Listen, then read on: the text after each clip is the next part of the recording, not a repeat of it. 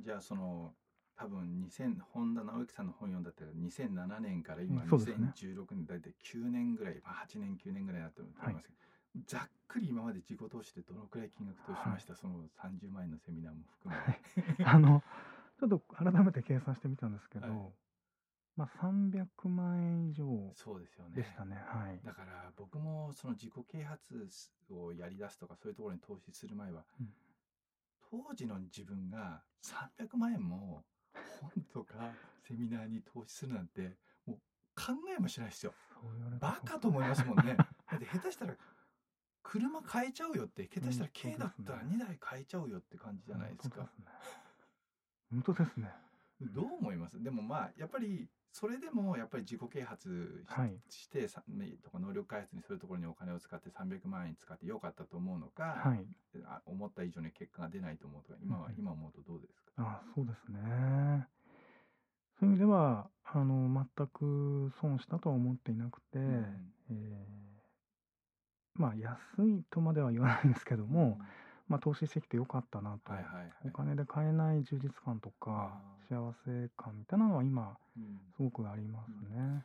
あの正直な話どはいれって言わなくてもいいですけど、ええ言ってこれちょっとお金に見合わないなっていうのもありますよね中にはね。ありますね。セミナーもそうですし本もありましたそうね。ええ僕の経験で言うとどうだろうセミナーだとどうだろうね3回に1回か4回に1回はあれっていうのがあるので、だからこれを聞いてる人にその毎回毎回その投資した以上のお金が返ってくると求めちゃうとはい、ちょっといけないですよね。確かにそれはそうですね。本なんてねいい本なんて10冊に1冊あればいい本ぐらいですもんね。そうですね。